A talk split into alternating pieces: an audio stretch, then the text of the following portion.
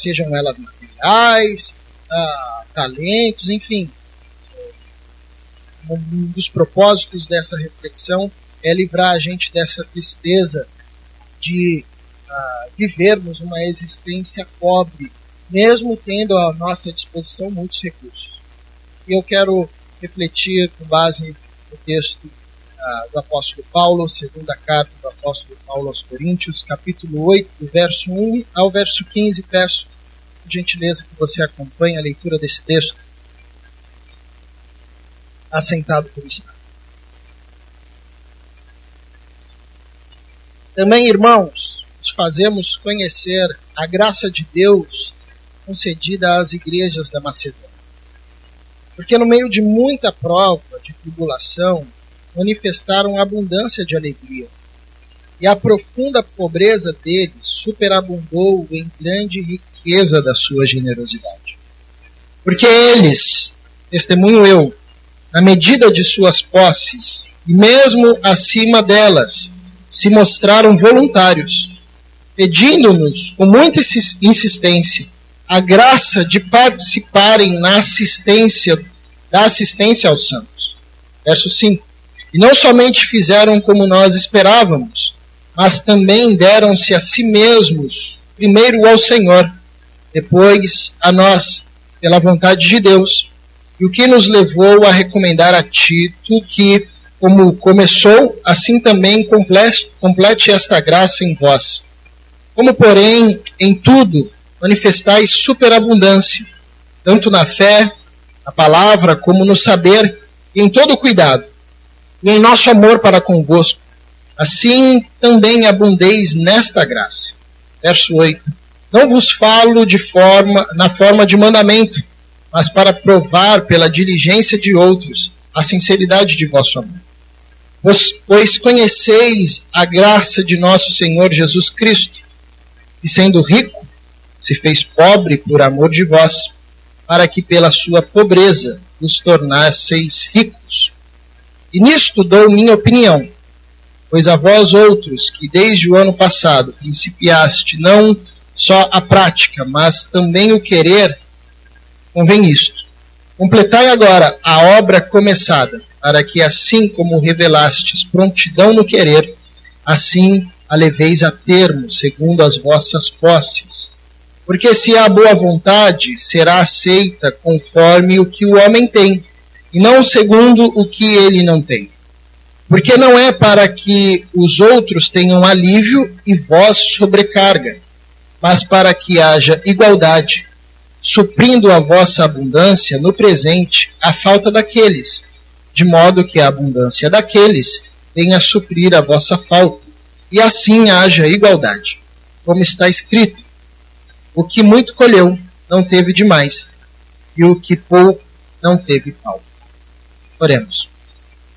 Paizinho, diante da tua palavra, rogamos graça e misericórdia, clamando que o teu Espírito nos ajude a compreendermos a tua verdade revelada, que essa verdade nos traga transformação, que a nossa vida seja frutífera para a tua glória, para a bênção daqueles que estão à nossa volta.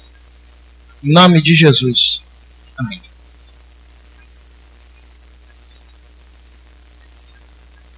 O apóstolo Paulo está escrevendo à igreja de Corinto uma segunda carta e é interessante ah, e quando você lê a primeira carta do apóstolo Paulo a essa mesma igreja, você vê uma escrita muito mais dura do apóstolo, uma, uma escrita ah, com muito mais ensinamentos, ah, encorajamentos, exortações. E numa segunda carta, ah, parece que aqueles irmãos haviam entendido, começaram a expressar transformação. Então, numa segunda carta, o apóstolo Paulo ele parece ser um pouco mais brando, mais encorajador do que na primeira carta. Parece que aqueles irmãos haviam amadurecido, amadurecido nos pontos que o apóstolo Paulo tinha destacado. E aqui no capítulo 8, o apóstolo Paulo inicia uma temática ah, de ensinamento a esses irmãos, que era acerca da relação do discípulo de Jesus com as contribuições. como é que um discípulo de Jesus ah, se porta, como é que uma igreja de Cristo deveria se portar na relação do dar e receber. Ah, e ele vai trazer um exemplo, na verdade, um exemplo de uma igreja, na verdade eram as igrejas que compunham a região da Macedônia, e vai usar o padrão, que é o padrão de Jesus, para encorajar esses irmãos de Corinto. O contexto, o pano de fundo aqui é mais ou menos o seguinte: a gente encontra esse registro no livro de Atos. Ah, por volta da década de 50, depois da morte de Cristo, sobreveio uma fome muito grave, muito profunda na região de Jerusalém, na região da Judéia, toda aquela região, ah, que foi agravada ainda mais pelo contexto de extrema pobreza ah, de uma região que era dominada por um império uh, que a todo instante estava preocupado em explorar os povos que ele tinha dominado. Então era um tempo de muita fome, muita escassez. Por isso que quando a gente lê o livro de Atos, a gente vê que os irmãos que se convertiam uh, vendiam as suas posses e colocavam aos pés dos apóstolos. Nem todos, porque essa não era uma obrigação, ah, que os apóstolos colocavam sobre aqueles que se convertiam, mas ah, muitos irmãos, ah, movidos pela situação e pelo contexto e tendo capacidade de responder às, às situações e às crises daquele tempo, vendiam o que tinham, colocavam aos pés dos apóstolos. Como você sabe, os apóstolos usavam tudo aquilo para abençoar o maior número de gente que estava passando por aquelas questões de dificuldades, ah, de fome financeiras, enfim.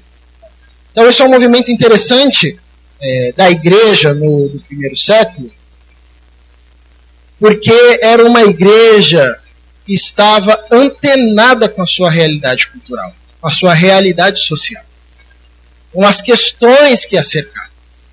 Os cristãos ali, tomados pelo Espírito Santo de Deus, iniciando a caminhada cristã, eram cristãos que estavam conectados com a situação, com o contexto em que viviam. Isso nos ensina que a espiritualidade vivida daqueles homens que aqueles homens viviam era uma espiritualidade que fazia com que eles olhassem para o próximo.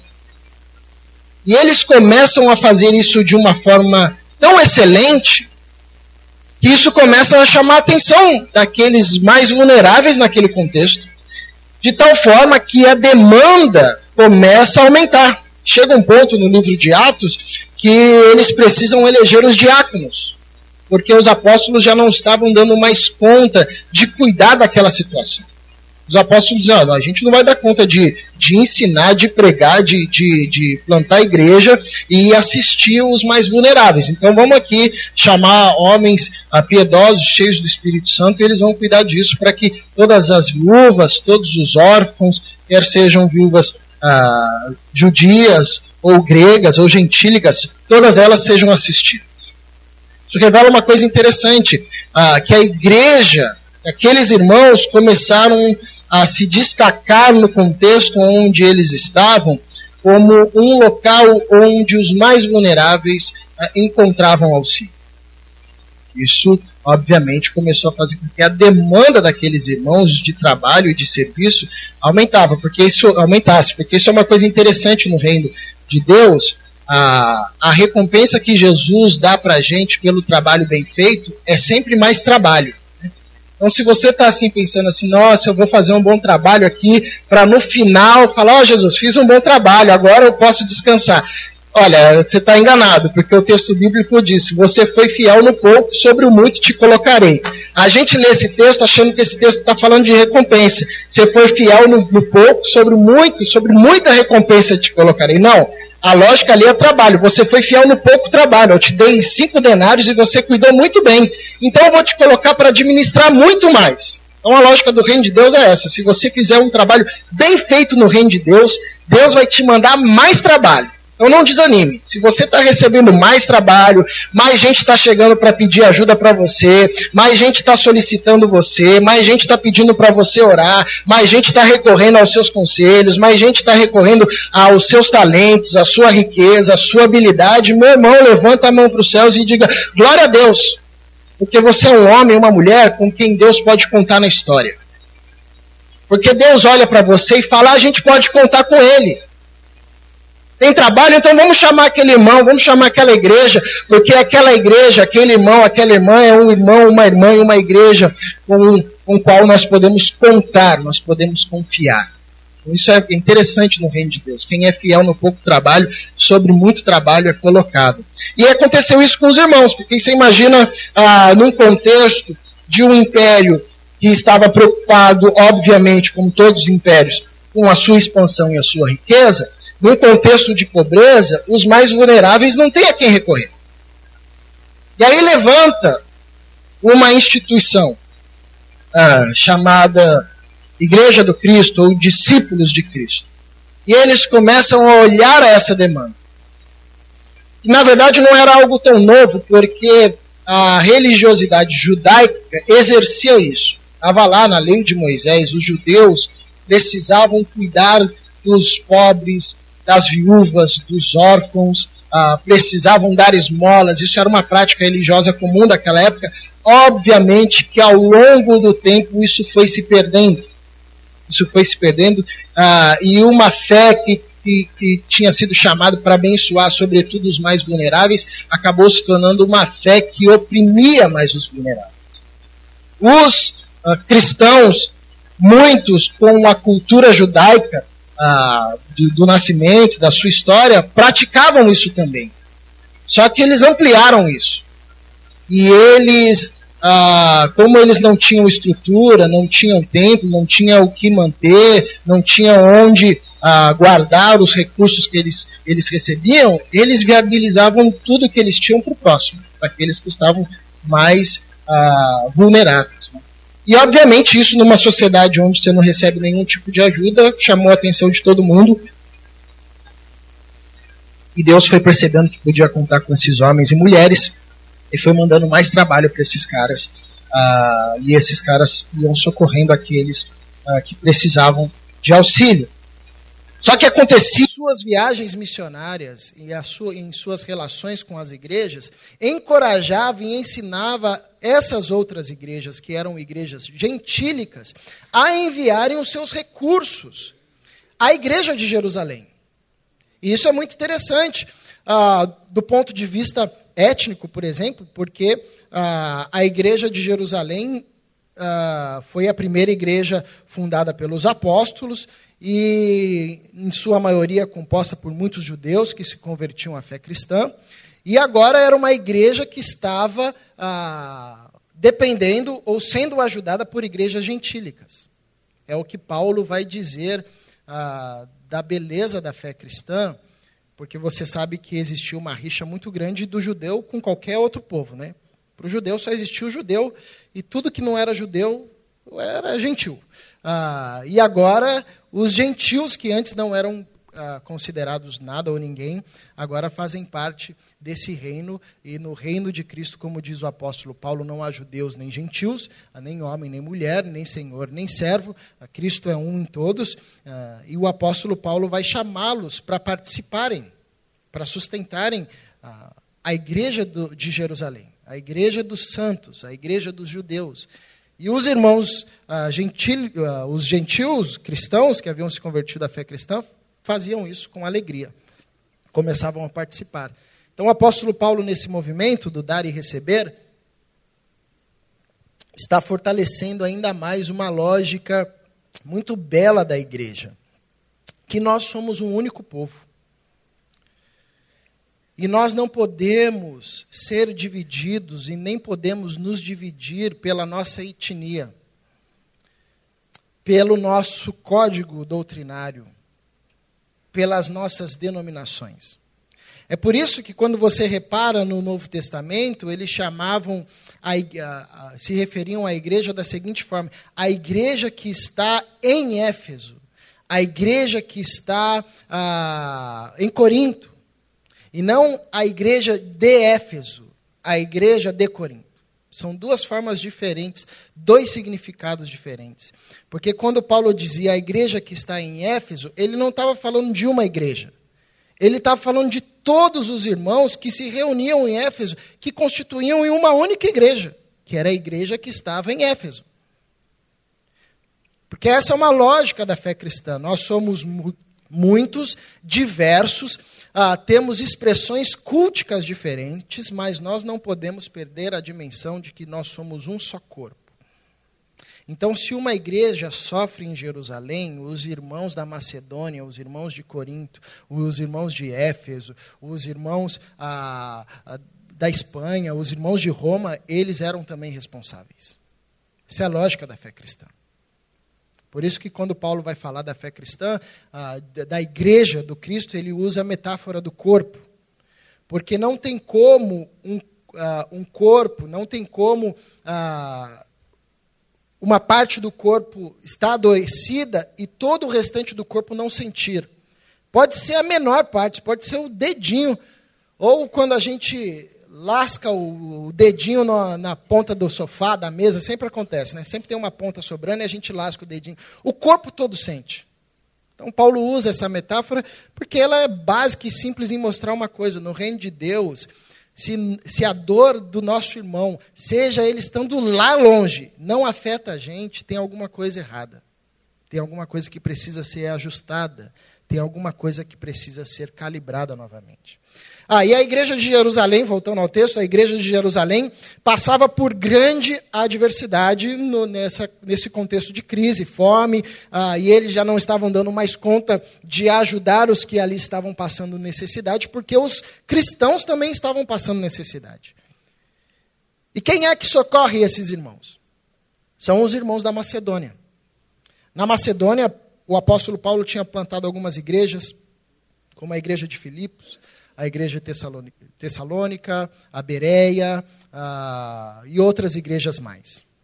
E esse contexto da Macedônia era muito significativo, porque o apóstolo, as igrejas que o apóstolo Paulo plantou nessa região eram igrejas que enfrentavam profunda resistência cultural profunda resistência do paganismo, dos judaizantes, profunda resistência para crescer, para se desenvolver. Eram irmãos que, para abraçarem a fé cristã, muitas vezes eles tinham que enfrentar fortes, fortes resistências dentro da família, no, no seu conjunto ah, de relações. Então você tinha essa dificuldade religiosa e você tinha uma dificuldade de contexto social. Era uma realidade pobre como o apóstolo Paulo vai dizer. Mas é interessante que ele nos revela e ele fica surpreendido com isso. Que mesmo esses irmãos que desenvolviam a sua fé num contexto de perseguição, que desenvolviam a sua fé num contexto de escassez de recursos, porque muitas vezes, quando o sujeito se dizia discípulo de Cristo, aí as portas para ele eram fechadas, isso dificultava ainda mais um avanço social, um, um, crescimento nas suas riquezas. Ah, essa igreja, nessa região, era a igreja que estava mandando recursos para Jerusalém. E o apóstolo Paulo fica espantado com isso, porque na verdade era uma região que estava precisando receber mas era uma, uma região que estava enviando recursos. Isso é interessante, porque ah, eu lembro que eu fiquei quase 10 anos viajando ah, por quase todas as igrejas e denominações do Brasil, e no ministério itinerante. E quando a gente começou esse ministério, ah, as pessoas ligavam para a gente. Você sabe que pastor e missionário não sabe lidar com dinheiro, né? Pelo menos não deveria saber, né? Tem alguns que sabem, mas a maioria não sabe. É muito inocente. É, e então a gente não se preocupa com o que vai comer, a gente assim, a gente se preocupa, mas não dá a aparecer, né? A gente não faz esses cálculos. E eu lembro que quando a gente iniciou esse ministério, as igrejas, a gente ia pregar ah, para jovens, adolescentes, trabalhar com acampamentos e tudo mais, as igrejas ligavam para a gente e falavam assim: tá ok, vocês vêm, ah, ok, tudo beleza, tem a data, e quanto, e quanto vocês cobram? Aí nós falávamos assim, a, a famosa frase de todo pastor missionário: não, a gente não cobra nada, você dá uma oferta de coração aí, dá uma oferta que vier no coração de vocês. Um ano depois, a gente descobriu que a igreja brasileira não tinha coração, né? Porque assim, a gente ia em cada lugar, fazia quase tudo, e os caras, às vezes, valeu, irmão, Deus abençoe, dava um tapinha, a gente tinha que pagar as passagens para voltar, pagar a comida.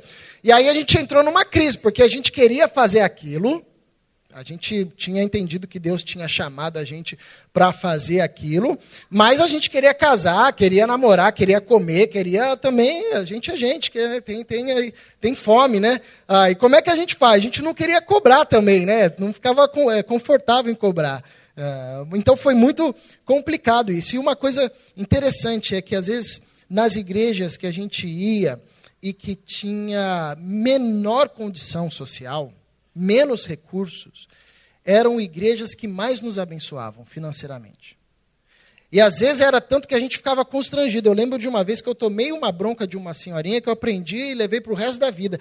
Que ela foi, eu fui pregar numa igreja muito simples, muito simples. Primeiro parecia um bar que todas as cadeiras eram Skol, Brahma, Antártica, aquelas cadeiras. Eu falei, eu tô, tô em casa, tô no bar. Traz uma, né, uma água, por favor. Ah, e comecei a pregar e terminou a irmã veio com. É legal que o crente entregando oferta para pastor, quem olha de fora parece que está entregando assim um papelote de alguma coisa que não deveria entregar, porque assim é um papel marrom enrolado assim diversas vezes, é, com vários. E ele dá assim, irmão, aqui, bem baixinho, né? Um negócio bem.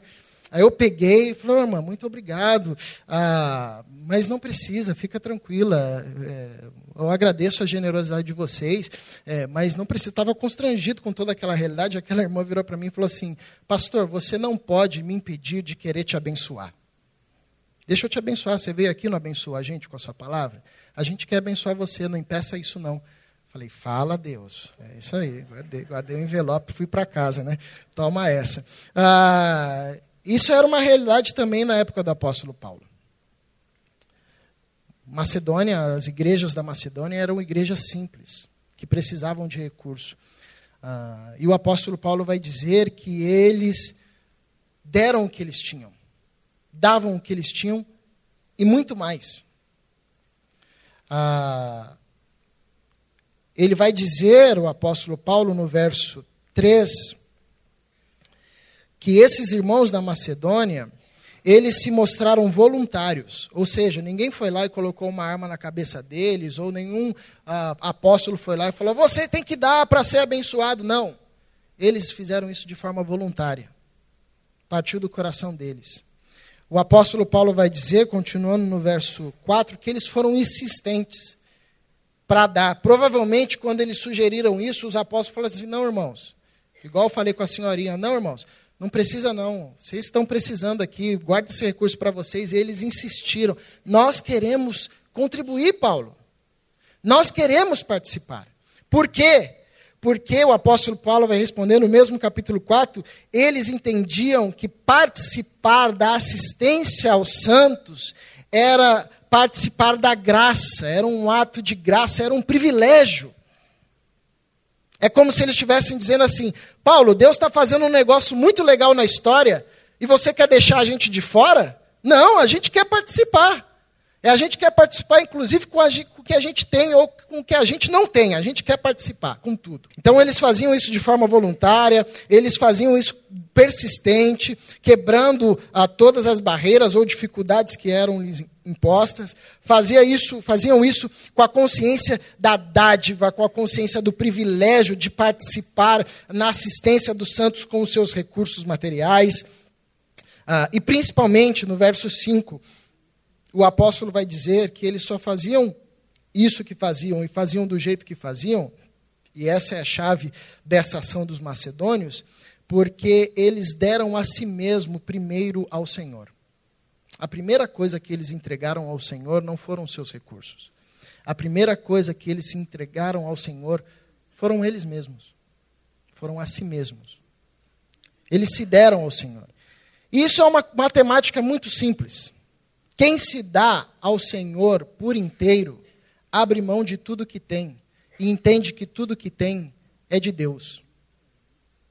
Quem se dá ao Senhor por inteiro, vira mordomo de Deus. E qual é a grande característica do mordomo? É que o mordomo mora numa casa muito rica, mora num palácio muito grande, tem acesso a todos os cômodos, tem acesso a todos os recursos, administra um volume muito grande de riqueza, mas nada daquilo é dele. Ele é mordomo. Aquilo é do Senhor a quem ele serve. Esses irmãos fizeram isso. Quando eles foram impactados pela palavra, pela mensagem do Evangelho ah, pregada pelo apóstolo Paulo, eles não deram os recursos que eles tinham ah, ao Senhor, eles ah, se entregaram. Primeira coisa que eles fizeram foi dizer: tá ok, Senhor, entendemos essa mensagem de graça. Então a nossa vida está rendida ao Senhor. Tudo que nós somos é teu. E quem diz e quem faz essa oração, consequentemente está orando, se tudo que eu sou é do Senhor, então tudo que eu tenho é dele também. Eu só sou, eu virei mordomo na história. Ah, mordomo das riquezas do Senhor. Por isso que o apóstolo Paulo vai dizer, no verso 2, que mesmo passando por tribulação das mais diversas, ah, eles, movidos de grande alegria, conseguiram fazer que, num contexto de pobreza, superabundasse ah, uma rica generosidade. Porque está aí um fator interessante: generosidade não tem a ver com o quanto se dá. Generosidade tem mais a ver com quanto se vive e como se vive com quanto se tem. Na lógica do apóstolo Paulo e na lógica bíblica, ah, por isso que Jesus vai dizer que a mulher que entrega uma moeda, ela faz um ato muito mais nobre, mais belo do que aqueles que estavam depositando no ofertório riqueza sem fim. Porque generosidade não tem apenas a ver com quanto se dá. Generosidade tem muito mais a ver com quanto se vive como se vive com quanto se tem. Como se vive? Qual a consciência? Qual a disposição do coração diante das riquezas que se tem? Quer sejam elas materiais e imateriais, objetivas ou subjetivas. Como é que a gente administra isso? Como é que é o nosso coração em relação ao nosso bolso, em relação à nossa ação missionária? Isso é generosidade. E esses irmãos eram generosos, mas eles não tinham nada. Como é que eles eram generosos? Eles eram, generosos porque eram alegres com pouco que tinham e eles eram generosos porque, diante do pouco que tinham, tinham entregado tudo que tinham para Deus. Então, generosidade não tem apenas a ver com quanto se dá, mas com quanto se vive, como se vive, com quanto se tem. Então, o apóstolo Paulo vai usar esse exemplo histórico para encorajar ainda mais os irmãos da igreja de Corinto, dizendo: olha, lembra, e no final da carta de Corinto, capítulo 16, da primeira carta de Coríntios, os irmãos vão sinalizar a Paulo que ele podia contar com eles. Ó, oh, nós estamos aqui, Paulo, a gente também quer ajudar, porque a igreja ah, é, em Corinto era uma igreja ah, abastada, em certo sentido. E o apóstolo Paulo aqui de novo está escrevendo, falando: olha, lembra que vocês falaram que vocês queriam ajudar? Então agora é a hora. E ele usa um exemplo histórico para encorajar esses irmãos. E um exemplo histórico adverso revelando que generosidade é muito mais profunda do que o quanto a gente dá. Mas para a gente ser generoso, a gente precisa olhar para o nosso coração e para as coisas que nós temos e como a gente se relaciona com isso. Se é a gente que possui a coisa ou se é a coisa que possui a gente. Né? Porque tem bens que, na verdade, são nossos donos.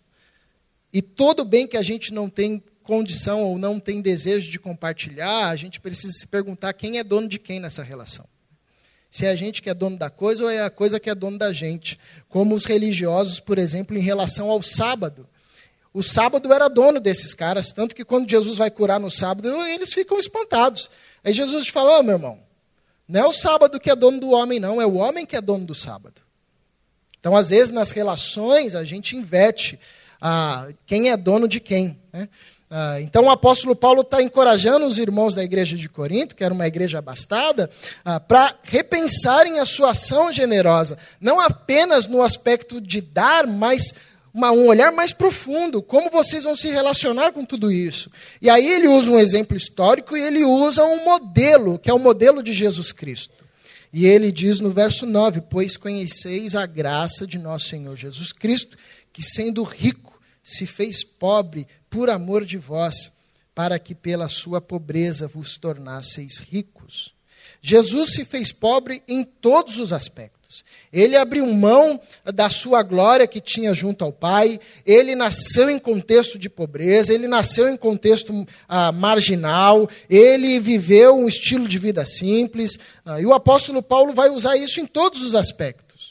Obviamente que isso aqui não é um chamado para a gente fazer um voto de pobreza na história, isso não faz sentido ah, o que o apóstolo, com, com a lógica do apóstolo e a lógica bíblica, porque a Bíblia nos encoraja não a fazer um voto de pobreza, mas a fazer um voto contra a pobreza. São dois votos diferentes. Uma coisa é fazer um voto de pobreza, uma outra coisa é fazer um voto contra a pobreza. E esse é o chamado da fé cristã, ah, com a nossa generosidade, com aquilo que temos.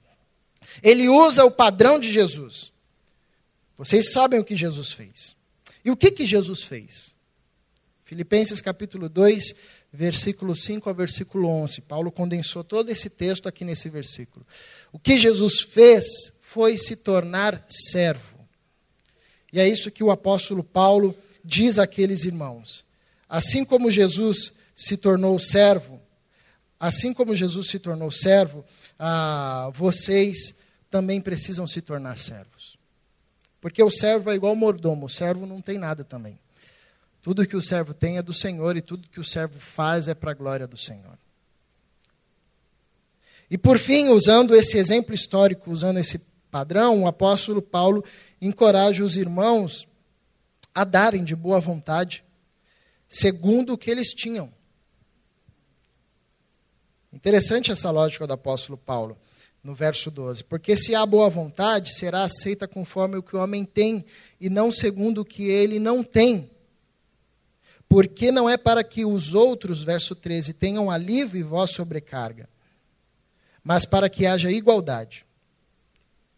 E essa é a chave para entendermos a ação generosa e a recomendação do apóstolo Paulo sobre o dar e o contribuir à igreja de Corinto nessa passagem. É essa expressão, para que haja igualdade.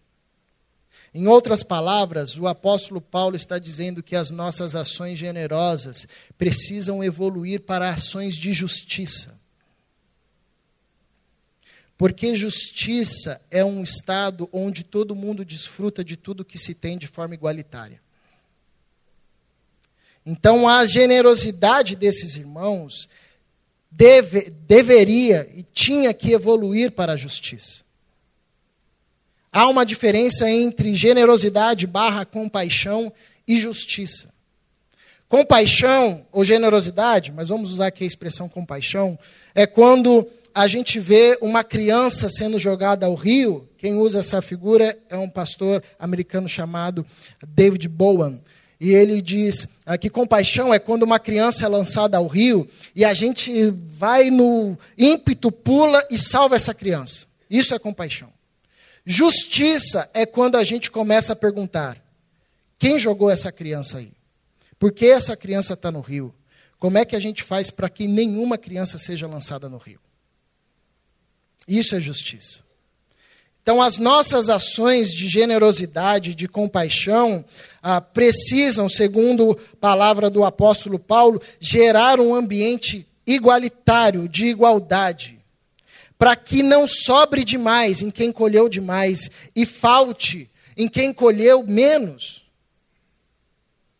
para que ninguém passe fome, para que ninguém ao nosso redor, e aqui o contexto é das igrejas, como o apóstolo Paulo vai dizer, para que nenhum dos nossos irmãos, seja aqui ou seja em Jerusalém, seja onde for, tenha de menos e um tenha de mais.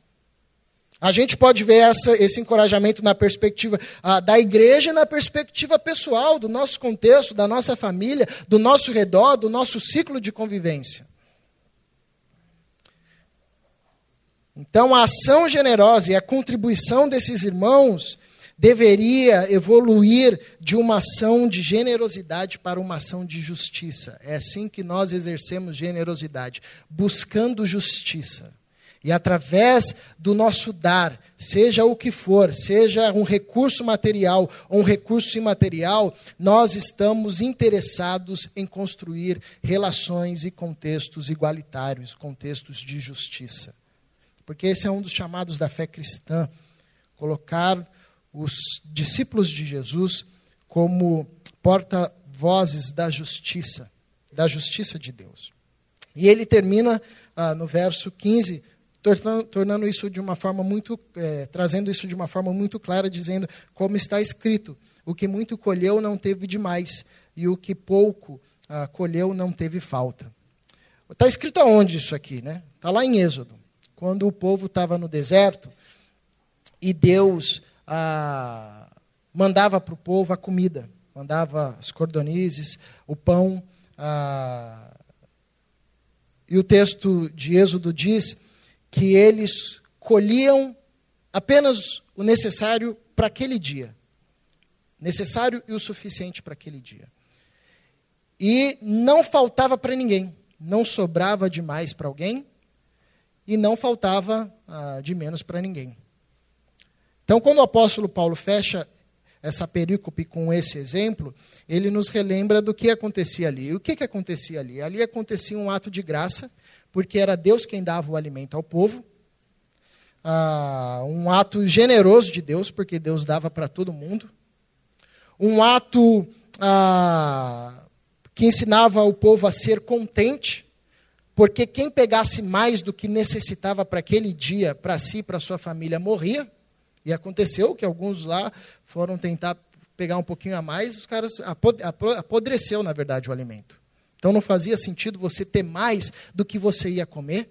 É Deus ensinando ao povo: sejam contentes com aquilo que você tem, com aquilo que é necessário e suficiente para aquele dia, para você e para os seus. E acontecia uma ação igualitária em Israel, porque todo mundo tinha no mesmo tanto, do mesmo, uh, do mesmo conteúdo, para comer da mesma forma.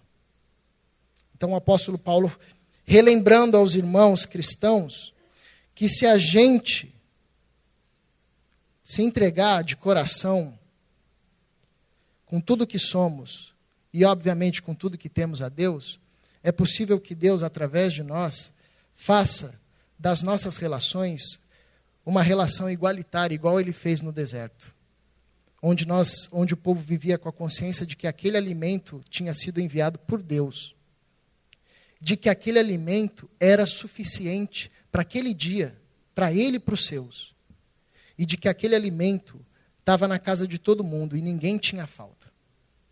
A esse tipo de relação que o apóstolo Paulo é, quer chamar os irmãos dessa comunidade e, obviamente, a todos os discípulos de Jesus a viverem para que a nossa generosidade se transforme em uma ação de justiça e haja igualdade entre nós.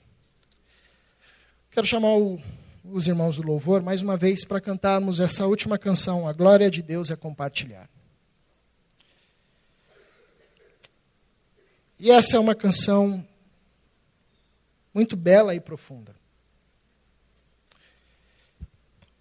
Porque ela diz um negócio interessante: a glória de Deus é compartilhar. O Daniel sempre nos ensina que glória ah, tem a ver com beleza.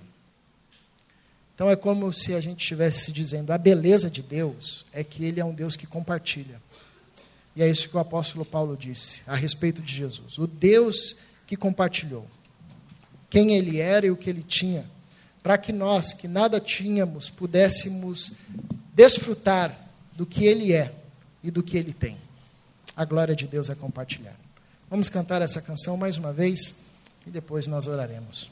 Deus, te somos gratos por tudo que o Senhor nos tem dado. Obrigado, porque o Senhor nos tem abençoado tanto, como igreja, como pessoa, nossas famílias. Temos a dádiva, o privilégio de colher muito quer seja em termos materiais, como nas possibilidades, nos talentos, nas capacidades. Obrigado, Senhor. É fruto da tua graça sobre nós, fruto do trabalho que temos desenvolvido, do trabalho de cada um. Obrigado, Senhor, tem enchido os nossos celeiros. E nós oramos aqui nessa manhã rendendo tudo o que somos a Ti, mais do que temos. O Senhor não está interessado nas nossas posses, o Senhor está interessado no nosso coração. E como é difícil, Deus, render o nosso coração a Ti, assumirmos a atitude de Jesus Cristo, a atitude de servo, com a consciência de que nada tem, e tudo o que tem é de Ti, e administra para o Senhor. Como é difícil viver isso, Deus. Por isso que o Teu Espírito quebrante o nosso coração nas áreas que necessitam ser quebrantadas, para que de fato possamos render todo o nosso ser a Ti. Para que não haja, não haja pão mofado na nossa dispensa, Senhor. Para que não haja riqueza acumulada na nossa dispensa. Enquanto ao nosso redor, na nossa família, no nosso contexto, no nosso ciclo de amizade, no raio onde nossa igreja está inserida, existem pessoas com falta. Quebranta o nosso coração, que sejamos generosos e que a nossa generosidade evolua para a justiça, para que haja igualdade no nosso meio, como diz o apóstolo Paulo, para quem colheu demais não sobre na mesa dele e não falte na mesa de quem colheu de menos. Mas antes disso, Senhor,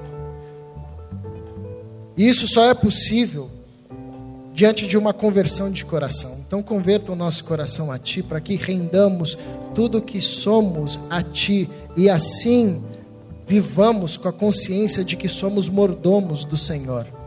E o mordomo, estando diante de toda a riqueza, tem a plena consciência de que tudo é do seu Senhor.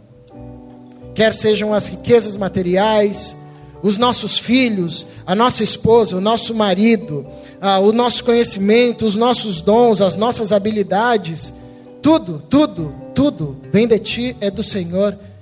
Ensina-nos a administrarmos para a tua glória. Em nome de Jesus Cristo, aquele que sendo rico se fez pobre, aquele que abriu mão de sua glória, para que nós que nada tínhamos pudéssemos tudo ter. Em Cristo Jesus é que nós oramos. Amém.